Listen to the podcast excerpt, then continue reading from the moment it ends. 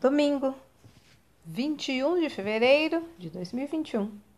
A leitura do texto bíblico está no livro de Gênesis, capítulo 11, dos versículos 1 até o 9.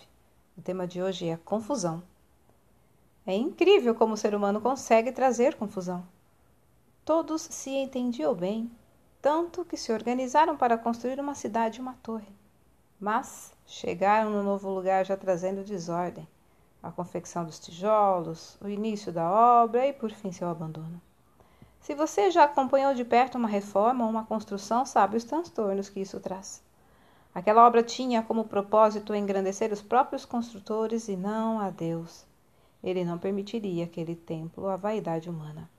Agiu trazendo outra confusão, desta vez na comunicação. De repente, os orgulhosos construtores não entendiam mais.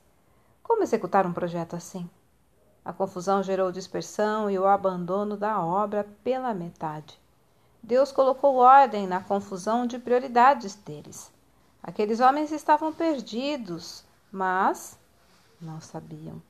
Quando foram espalhados pela terra, no mínimo tiveram que reconhecer sua pequenez diante de Deus, o soberano sobre todos e poderoso para interferir em suas vidas e projetos.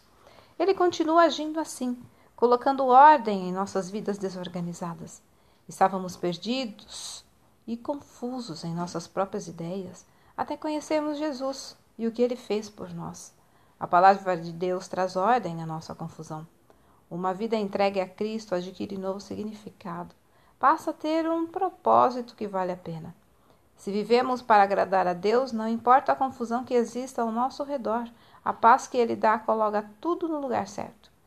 Direciona nossos pensamentos e atitudes para Deus. Não mais construímos torres para sermos conhecidos. Nosso próprio corpo torna-se templo da adoração a Deus, para que ele seja conhecido. Somente o Senhor pode redirecionar nossos projetos para que o sirvam e adequar nosso relacionamento com Ele e com os outros. Olha, não viva confuso. Deixe Deus colocar ordem na sua vida. Texto retirado do presente diário da Rádio Transmundial, edição 24.